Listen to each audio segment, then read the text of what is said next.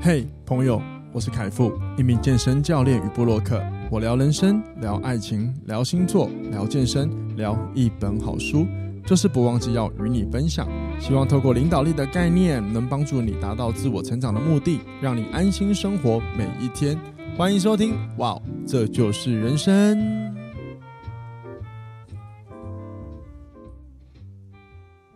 欢迎收听，哇，这就是人生。大家好，我是凯富，欢迎回来今天的节目。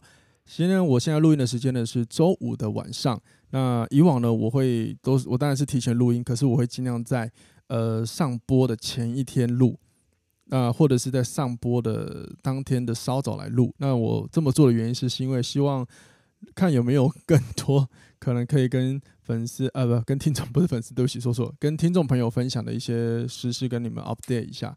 但是因为我接下来两天呢，我我要去嗯去上研习课，就我上一集有提到的 RTS 抗阻力训练专家，所以我实在是没有那个，我看了一下我的行程，我就是我实在没有那个精力在上完课之后去呃录音，所以我决定提前录。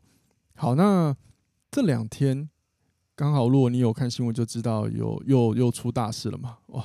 最近的新闻真的都没有什么好事，各位你有没有发现？最近都报的都不是什么好事。那最近最大的事情就是，呃，知名歌手 Coco 离世了嘛，哇，真的是令人感到惋惜。然后，嗯、我我会觉得有点可惜的地方在于，呃，首先我不是 Coco 的歌迷，可是呢，Coco 对我们来说，呃，对我来说，对不起，对我来说呢，他是我学生时代，或者是是我青春时，呃，青春走跳时代。呃，知名的艺人之一，也就是说，我们其实那个时候的学生生活围绕的几个几大很知名的歌手，Coco 觉得是一个。所以换言之，他也代表了我们的一个我的一个青春了。这就好比，因为我很迷周杰伦，我以前国中的时候超迷周杰伦的，所以周杰伦如果啊，等等，我有没有讲说 他有一天怎么样？对了，人都有一天都会嘛，就是假设有一天他怎么样，我也会觉得。哇，好可惜哦！这个原因是因为他会，这些人呢，想到这些人就会立马把我带回到我以前青春，然后呃狂热的那个那个学生时代。好，那另外一个让我觉得更啊，让我会觉得蛮难过就是，怎么又是忧，怎么又是忧郁症？我很重视情绪健康，所以我会对于啊很多人因为忧郁症而离世这件事，我会觉得还蛮难过的。然后，其实我我我近呃，应该说去年，然后也有一个朋友自杀，这件事那时候已经让我呃内心其实蛮沉重的。当然，这位朋友其实呃，因为他是我当兵的学长，然后我当兵是深受他照顾。说实话，当兵的后半段如果没有他，那我的军旅生活可能会稍些辛苦一点。所以他这位学长学长对我来说是非常的算是贵人。当然，我们呃出到社会之后，真的没什么联系，因为说实话，我们的生活风格都不太一样。但是他是一个好人，可是呢，最后他还是也走呃，我记得没有错，因为我是从旁理解了。那时候因为有在社群上，大家都有在都有在讲，然后好像呃也是因为自杀，然后那时候是因为跟感情有关。好，那当然我们不。就是对我来说，我不细探讨他的私事，只是对我那个时候来说，我就觉得、哦，是不是那时候又有情绪的问题？那当然我不知道他那时候有没有像忧郁症的情况。总总之，对我来说也是因为情绪走不开嘛。然后那时候我就有看到很多人就身，就是他那时候杀他身边的朋友，就有人说，是不是可以多陪他聊一下，就可以度过这个难关之类的。那这次呢，这个歌手会发生的像这样的事情。呃，也有忧郁症产生的问题。那我也是会想，那有没有可能我们有什么方法可以让我们照顾身心，远离一下忧郁症？那说不定今天的内容呢，就是当然我会分享我的想法，因为我毕竟也不是什么医师或者是心理学、心理呃某方面的一些什么呃心理学的或者什么专家之类的，所以我只是想要轻松跟大家聊一聊，给大老规矩就是跟大家一起聊聊这些内容，然后我们彼此获得一些支持，一些。一些互相的同理吧，好吗？那我们就继续聊今天的主题喽。好，回到刚刚继续聊的这个关于我们不要讲忧郁症，我们关于情绪，但是我还是很想讲一下一些，就是我最近听到的一些跟忧郁症有关的资讯。那我其实有在听有一个叫做全球串联早安新闻的这个 podcast，然后各位也可以去订阅一下，因为他们都会每天固定分享一些时事。然后呢，最近呃最近我听的那一集就有聊到 Coco 的这件事情，然后在里面呢，然后就有聊到有医生有聊到忧郁症的人会有的一些情况，好比说呃他可能会。会突然之间呢，告诉大家啊，你跟身边人说你要过得好好的哦，你要加油哦，什么之类的。然后通常有这样的情况呢的忧郁症患者，往往接下来可能都会有寻短的可能。那那如果你有听，当啊，当然当然，现在新闻最最近的最新的新闻有说了，可能死因不是呃自杀，当然我们还不知道原因嘛，好。但是如果单我们单纯看这件事情，就是刚刚说的，突呃忧郁症患者如果会突然的就想要，哎，谢谢你们大家你们的照顾，或是给你们一些鼓励，我们都要注意，因为在新闻上有有播了，就是呃 Coco 李玟在离世之前，最后他有一个录音，其实这个录音档的内容蛮符合这个心理医师说的，精神科医师说的这些症状，所以其实是蛮可怕的，对，就是。会想一想，就突然间很正能量这件事情。那我常常也分享，人的情绪如果是突然的一直处在某一个高点或某个低点，好像都不太对。平衡很重要嘛，对吧？所以，嗯，如果你身边有朋友突然这样子，但是他没有忧郁症，你不要想说他要去寻短，好吗？但是如果你身边真的有一些情绪困扰的朋友，呃，或许我们可以借由这一个医师提供的点来多关注一下，OK？然后我刚好提到，我那时候有个当兵的朋友，一个一个学长啊，对，呃，很重要的学长，然后也寻短嘛。结果这件事情对我来说，其实那时候，呃，我因为我真的后来也没有什么联络，所以我也没有去多说什么，我也不好多说什么。可是，在我心里，其实也留下了一个蛮大的一个一个遗憾感呢，就觉得啊，好可惜哦，因为他是个很好的人，他真的是很好的人，也算是蛮乐观的，结果还是走了。然后，嗯。那当然，因为我当兵的时候还有很多不几个，我不不不对，不是很多，是几个有很好的朋友。就那那一阵子呢，我就开始神经病，跟其中一个我很好的朋友呢，我就时不时传讯问他：“哎，你有没有好好活着？” 然后对方就会传一些有的没有的来骂我。但是他对方是知道我在关心他了。哎，啊，说实话，我现在真的是要聊这个话题的时候，我真的，我刚刚在开录之前在想，哇，这个真的。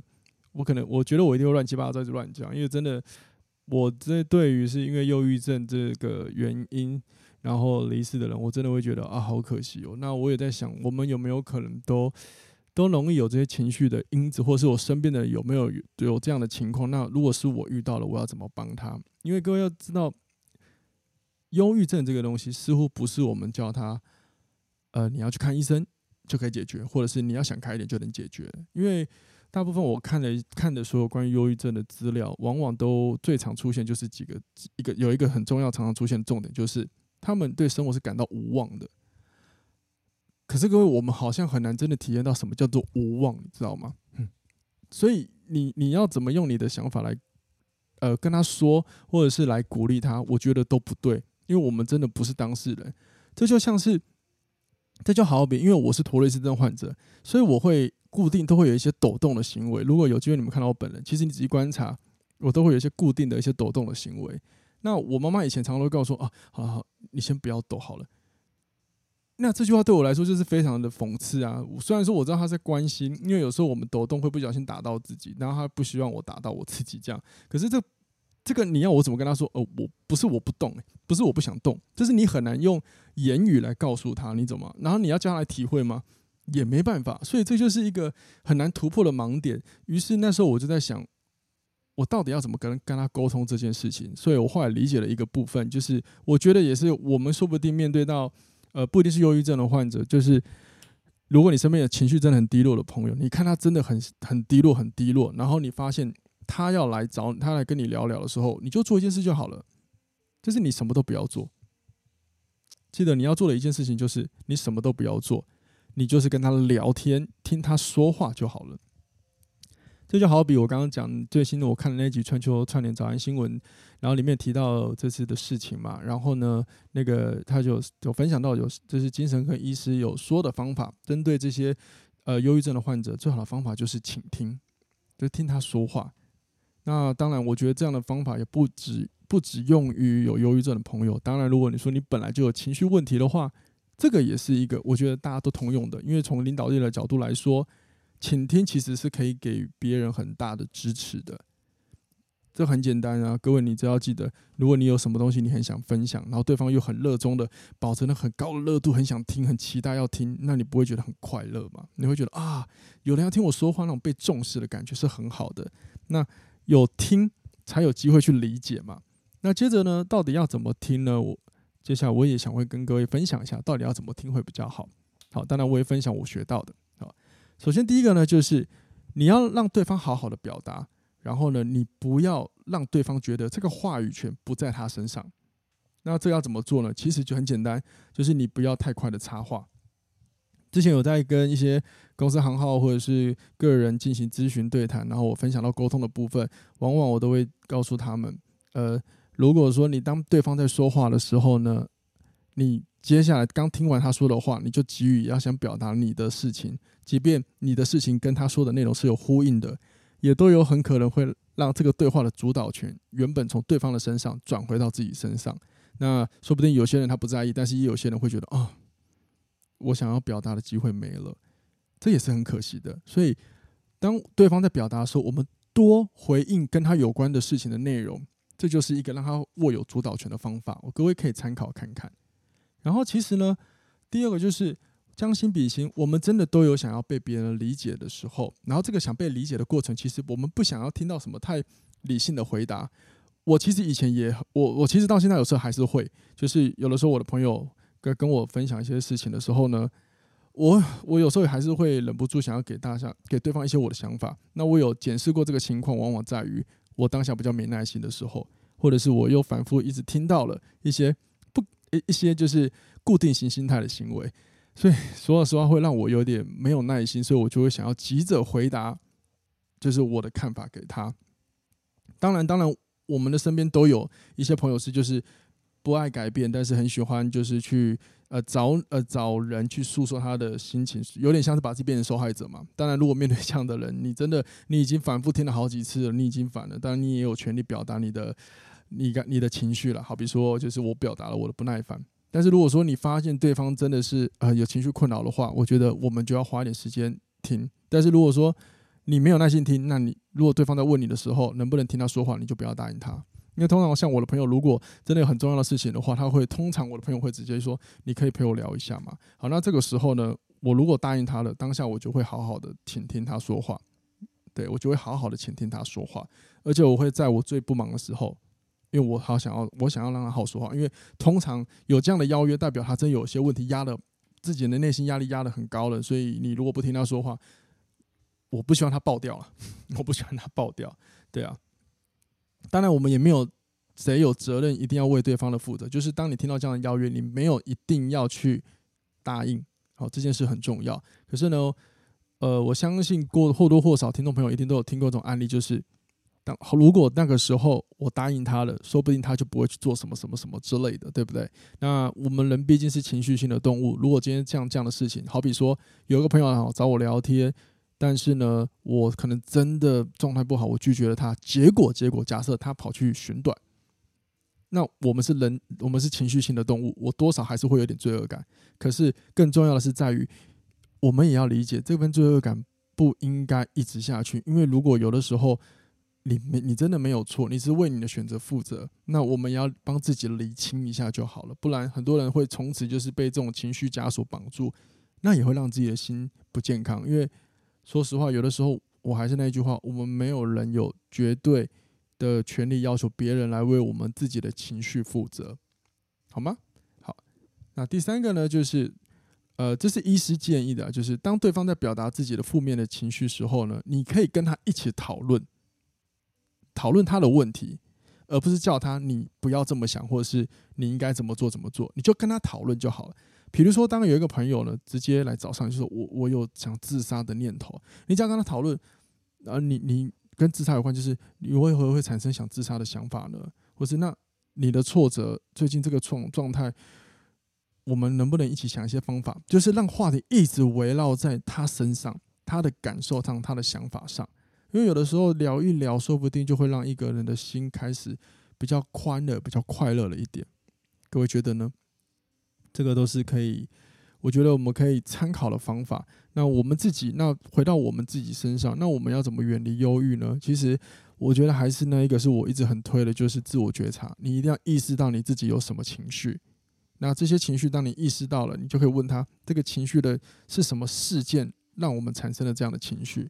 各位，当你越明白发生什么事情，虽然你不会立马气消，可是至少你会气得很，就是你会很明确知道你在气些什么，或者是不开心些什么。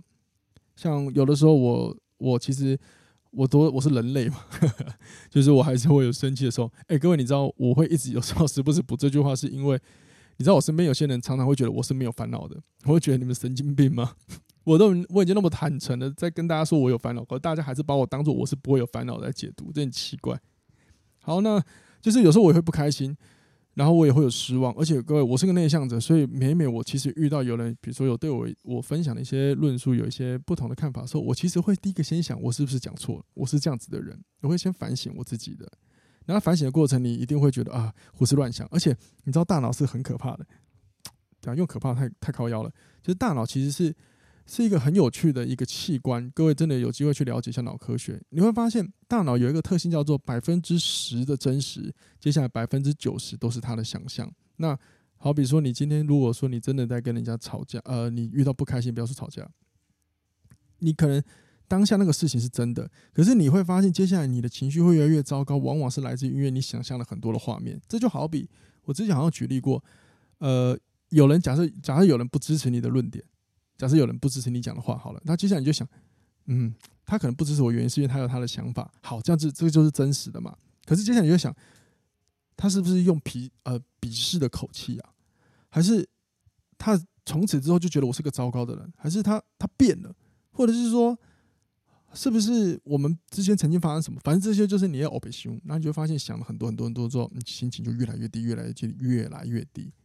所以呢，如果你要远离这些情绪的问题的话，首先第一个，你你越看到真相，会帮自己让自己越快乐。就好比假设你生气了，你只要知道哦，我现在生气的原因，假设是因为我刚刚跟某人有因为什么事情有争执。好，那争执的过程中的什么点让我生气呢？哦，原来是我觉得，假设了，举例，我觉得。他的观点有问题，假设是这样，或者是我觉得我没有被支持到。好，那也许不是问题，不是出在你们讨论什么事情，而是有没有支持的感觉。然后再探讨下去，就发现哦，假设这个人是平常跟你站在同一国的，那你现在他突然之间不站你这里，你就会觉得。你好像背叛我，有这种情绪出来，那你有发现吗？当你越了解，就知道哪一个原因是真的最困扰、最困扰你的。你找到他之后，你才有可能对症下药。就好比佛陀说的，你要解除你的苦，你必须要先了解你的原因是什么。那我举刚刚那个例子，假设你是真的因为假设假设你是因为呃，你讲了一个论述，就原本支持你的人今天不支持你，而你不开心，你就可以了解，其实让你最不开心的事情，有可能就是我。你就可以发现，我其实很想要，我我其实很想要我讲什么，然后我支持的人都可以认为我是对的。好，有这种想法的话，你假设你遇到这样的，你可以辨识到这样的情况，你就可以知道说，哦，我真正在气的是什么。你会发现，你会越来越深入的去了解你自己。那这个时候呢，你可以做的事情就是，比如说，你可以先自我反思，先反思，我这样的想法真的是适合吗？是对的吗？或许。当你越当你可以这样子透过反思，也许你就看到了一个解答，就是哦，我这样子真的太主观，这样不应该。说不定你的情绪就会慢慢的来到不同的状态了。所以这就是一个很重要的自我觉察以及自我调节的过程。好，这两个我觉得是各位可以先去思考的，好吗？思考的。所以如果要远离忧郁，我觉得这两件这件事情还是我是还是我非常推的。OK，好，那。这个部分呢，这一段呢，差不多就到这里。那我其实很想分享，就是啊，各位一定有那种经验。如果说你跟我一样，会觉得哦，Coco 离世让你觉得非常的、非常的有一点遗憾，甚至是呃，我记得是两年前吧，那个小鬼黄鸿升离开的时候，我也依然有这种感觉。你看到很多艺人，有些艺人呃挂了，或者是我们知道的人挂了，说我还好，但是生生命当中总是会有一些人，他的离开或发生什么事情，会让你感觉到遗憾，然后你心情会大受影响的。往往可能他真的会曾经在你人生当中的某个时刻有很大的影响。举例，我刚刚讲的，比如说 Coco 李玟，就是我学生时代的一个重要影响歌手之一嘛。所以只要听到他的音乐，就会立马把我带回到那个状态。所以这个叫这个，我记得这个叫心理学啊，心理谁？心理学上来说叫做那个，我自己觉得好好笑。心理学上叫做呃情绪连接。那呃，也有呃，神经科学有说这个都是都有息息相关的，好比说呃，跟你的一些我忘了，我我不太记得，所以不不太记得，不要乱说好。就是，但总之言之，这些都是有被研究说到的。那其中一个我可以确定就是，也许在我们青春期的时候，因为我们毕竟大脑还是情呃情绪脑居多嘛，因为理性脑的完整完整的那个呃完整的成熟要来自大概二十五岁之后，所以你会发现我们学生时代很多时候我们都是用情绪在做事嘛。那情绪不是只有不好的冲动的，它有好的。比如说，我们会对某些事情的感知非常高，好比说很热血的事情。所以，也许，也许，嗯，他们的音乐或者是我，呃，会一听到就把你带到那个时候，这都是一个很好的连接嘛，对吧？那另外，我在另外一本书就是，哎，那本书书名叫什么？我突然忘了，叫做呃啊，音乐怎么听最有效？然后这本书其实有提到，其实其实适度的听音乐其实可以帮助我们情绪啊。然后呢，慢慢的摆脱一些不好的状态，因为有时候我们通我们可以从音乐当中去获得到一些，比如说大脑分泌的快乐的感受，这就是一个很好的一个因子。可是很有趣，在书里也有提到，我们可能可能我们每一个人适合听的会让心情愉悦的音乐不一样，所以各位可以尝试看看，好吗？那那这就是很有趣了，你可以去找什么类型的音乐听听看，试试看，那你就可以去多探索很多不同的类型。像我自己，我自己觉得我听的音乐就蛮广的啦，对啊。所以我就觉得，哎、其实有蛮多音乐蛮有趣的，好吗？对，总之呢，这一段就这样子，好吗？跟大家分享到这里，希望大家可以很好的情绪的健康。然后最近真的蛮多不好的新闻消息，所以各位呢，如果你真的觉得哦好烦好烦哦，那你真的远离一下这些资讯媒体，不一定是手机啦，新闻电视也是，你就好好去看着你身边的人，好好跟他玩耍吧。就像我明天要好好开心的去上课、去进修、去获得一些更多不同的思维哲学。然后，如果有新的东西，我会再跟各位分享。好，那接下来我们来进入另外一个话题。其实这个话题呢，也有点，也有点跟刚刚的，跟刚刚上一段的有一点连接。其实我要想聊的就是，现在的生活方方式是人类能够承受的吗？这个事情，其实，嗯，我还是想聊聊，就是这个快速的生活有哪些问题。那我我不知道，我这样的分享，再如果再多一点，大家会不会能够对自己的生活能够更明白？有一些你可能平常烦恼的事情，其实很正常。那其实，那有一个我想要先讲，就是哇，最近真的超热，然后已经有新闻报道出来，就是说七月三号那一天，它是我们的我们全球的气温已经飙破十七度了，哇！然后这个标题杀人，我觉得超杀人的，那就宣判人类死刑，哇塞，好呛，好硬啊！不过这个热度的上升真是蛮可怕的，各位，如果你有发现那个最近温度啊。很高，你有觉得那个你的你家里的冷气或者是你的什么车用冷气，你都发现温度要调得比平常低的话，这都是一个气温升高的现象。我不觉得这是好事。你像我自己在教课的空间，我五年来，以前我可能教课教学生哦，我的冷气温度大概是在二十五度就够了，然后到现在我可能要设到二十三呢，而且风度风量我以前可能是自动风，让它随时切换运转，现在我都要直接切中等以上。你看这样多可怕，代表气温一直上升，那。我们未来的生活的适应习惯一定会改变啊，对啊，当然我们我相信我们人类一定可以适应，可是这个适应的过程中可能也是很辛苦，还是会存着蛮多问题的。而且我早上在看那个新闻，就是会有一些气温气象局呃气象播报会告诉最近啊今天的什么气温啊，然后我们要防范啊几度几度啊，各地台湾的地图，然后各地城市的气温如何，然后不是会用那个颜色来区分吗？哇靠，看到紫色的。我人生第一次看到紫色的，我印象没有错的话，紫色以前都没有啊。对啊，以前紫色的都没有啊。然后我最近看到，我就靠，哇，那个那个旁边那个量表，这是从最浅色到紫色，不是从最安全到最最严重嘛？哇靠，我们竟然有来到最严重，这很可怕欸。有生之年会看到这件事情。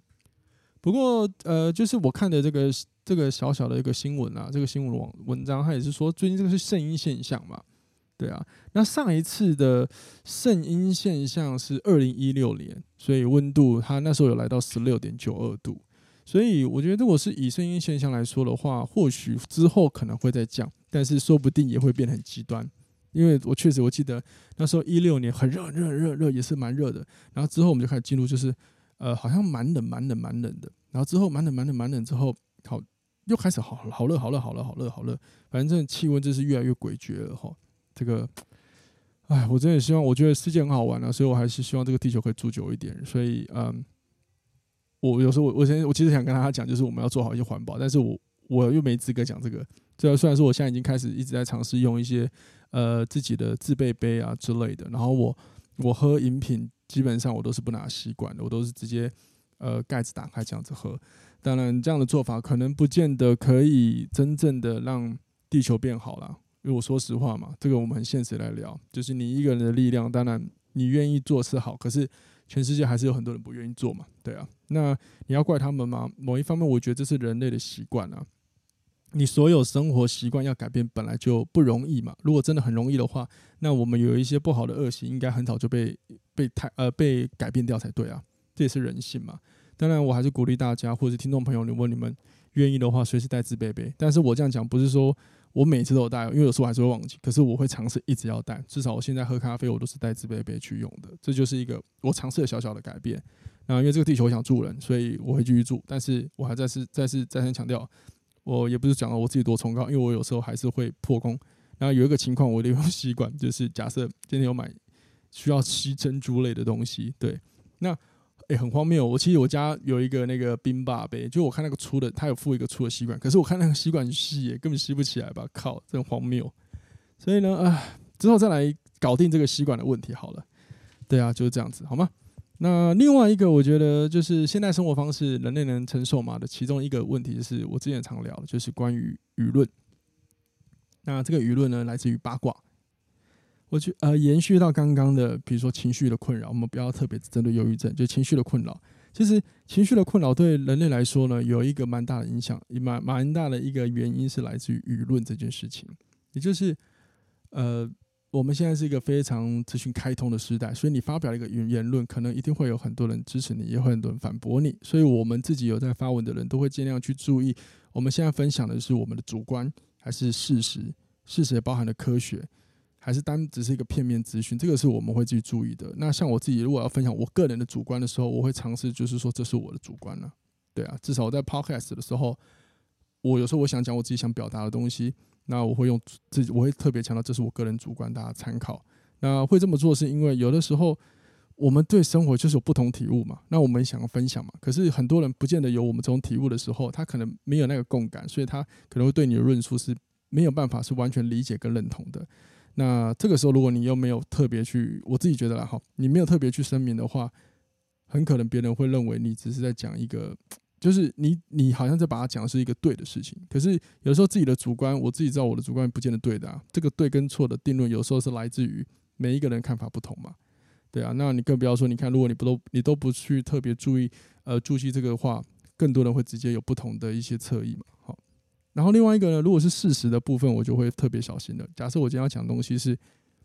讲的东西是，其实是有被科学事实研究的，或者是有些法律道德规范的，我就会特别小心，我就不会特别说它是什么我的主观，因为它事实就是摆在那里，好吗？可是呢，现在很多人就是随时都可以 po 一些文章，或者是分享自己的内容，但是呢，很多人。在 po 的时候，可能我觉得有时候不知道是不是恶意的，可能也不是恶意的，就只是想分享自己说的话，但是可能没想清楚，就会搞不清楚自己在讲的东西是不是把自己的主观，然后跟事实含瓜在一起，变成了另外一种，嗯，我也不太会怎么知道怎么形容四不像的资讯吧。那确实，现在网络上有很多像这样的资讯，超级多的。好比说，就是很多人会说，是现代人很多人都不太懂得怎么去区分资讯的正确性，然后呢，每次看到一个资讯之后呢，就会。拿某一个小点，然后来看待这一个论述，然后可能就批判他，或者是就认同他。那其实这都会导致很多资讯上的传递是错误的。那也会导致很多人就是会讲的东西可能没有那个意思，但是他的文字表达就是这样，所以让很多看的人就会觉得，嗯、你是错的之类的。好，那那这边我想讲一下，就是假设你有你有在分享一些文章或者是一些短文，然后呢，你觉得如果你曾经有一直收到一些。不对的，或是批评你的论述，但是你发现你并没有要像他讲的这样子啊，你你又没有那个意思，他为什么要这样批判你呢？有的时候，我觉得写文的人也不要怪那些，不要怪那些人。我们先不要，我们先撇除那些恶意的酸民，因为酸民是无论你讲的是对跟错，他就只是想要去讲而已，好吗？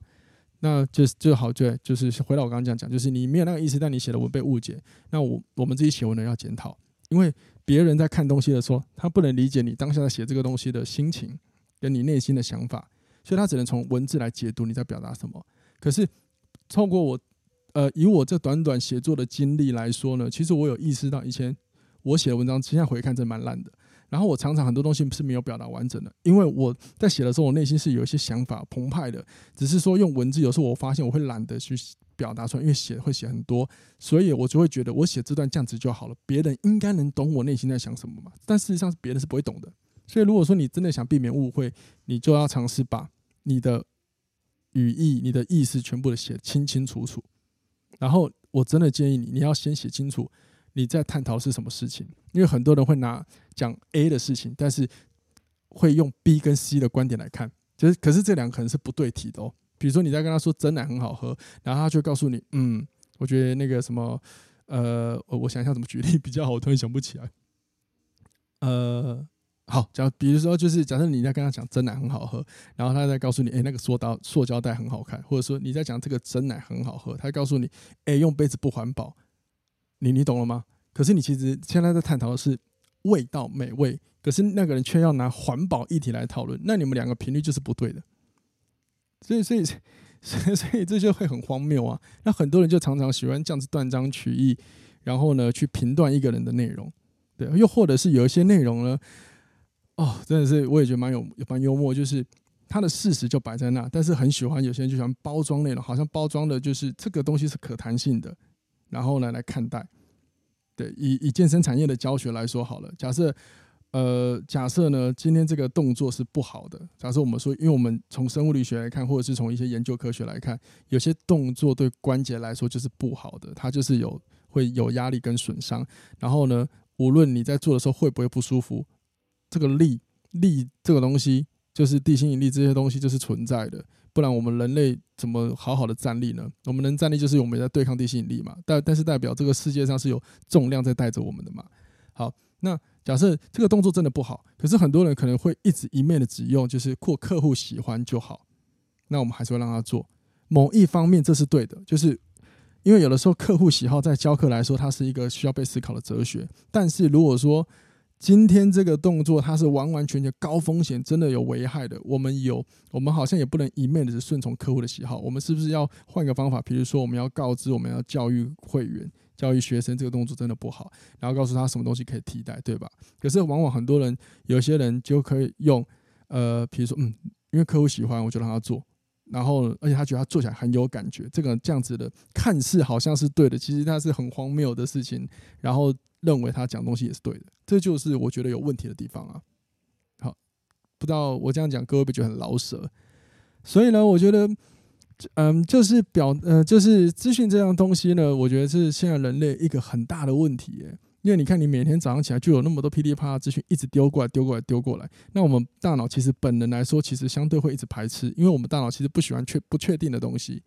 所以，任何不确定的事情，我们就会视为威胁。可是，我们生活中却必须每一天都要一直去接触一些不确定的事情。好比说，你早上起来你就看到你的你的 line 上面有好多红点点，那你确定里面的人要跟你问的问题，你都知道他讲什么？不一定嘛，说不定里面你就开始想象，干会不会是工作？干会不会怎样又怎样怎样怎样啊？所以，你有没有发现，有时候你不点你很焦虑，可是你点了也很焦虑，对吧？所以，这就是现代人会有的时候会一直很焦虑的地方。再来就是我刚刚讲的舆论。我刚刚是已经分享了很多可能在表达上、资讯上的一些问题。好，那假设我们今天真的发表了一个舆论之后呢，我们可能会面临的压力就是成千上万个人。好了，说实话没有那么厉害了。好，可能我们身边看你社群的人不多，可是如果说假设你是在 IG 发文，你可以看那个后台的话，你就知道，虽然说很多人没有按赞，可是如果你曝光度高的话，你也知道，可能你还是蛮多人在看的嘛。那这些看就会形成什么舆论呢？无论他有没有说，你就会发现。我会不会有人在说我的东西不好之类的嘛？有可能嘛，对吧？那或者是，嗯嗯，好，没有没有没有，或者是，就回来到我这一个点，先切到这边。那为什么我们会对舆论现在压力那么大？又或者是很多很知名的人总是会对别人舆论感觉到愤怒？好，比如说很多网红，又或者是有一些很知名的艺人，可能他们最后轻生的原因都是抵不过舆论压力。这就是因为现在网络更发达，所以我们一个内容很快就可以被很多人渲染到。那我们要回到演化来看，因为从演化的角度来说，从人类开始。出现在这个世上的时候，我们是群居部落。可是我们一个部落里面最多的人数，可能是我我看，呃，书本资料是说是一百五十个人。换言之，我们每天大概每天大概只认识一百五十个人左右。就是你只需要跟一百五十个人有沟通、有社交。然后呢，讲八卦这件事情是人类从最远古时代就已经开始。换言之，没有没有言没有语言的时候的人类就已经会讲八卦了。对这件事情。讲八卦对人类来说是习以为常的事情，只是差别在于以前我们讲八卦可能顶多影响范围就是一百五十个人左右，可是现在呢，你可能要面对的是可能两三百，甚至是有些很有名的人可能要两三千，甚至好更多几十万。那你要各位想一下，我们的演化习惯让我们的大脑是记忆，就是我们扛舆论的压力大概一百五十多个人，可是你现在突然要扛那么多，等于说你超超过你的量嘛？那你有办法承受吗？很多人可能就会爆掉嘛。所以这也就是为什么，嗯，有的时候我们一定要一直练习自我觉察，因为当你爆掉，你不去自我觉察的时候，你就会你的所有的专注力都会一直关注在那一些外面的事情，你很难让你的心定下来。那自我反思是一个很重要的一个过程，是因为透过反思，我们可以理解到底我们哪边有做不对，我们才能够从那边去修正，不然你很有可能会一直。一直抱怨，然后一直剖然后你也没有检视自己，然后你还是在一直犯错，然后你就很容易把自己变成受害者心态，这也是很有可能会相关联的事情，所以我觉得大家可以去留意一下，好吗？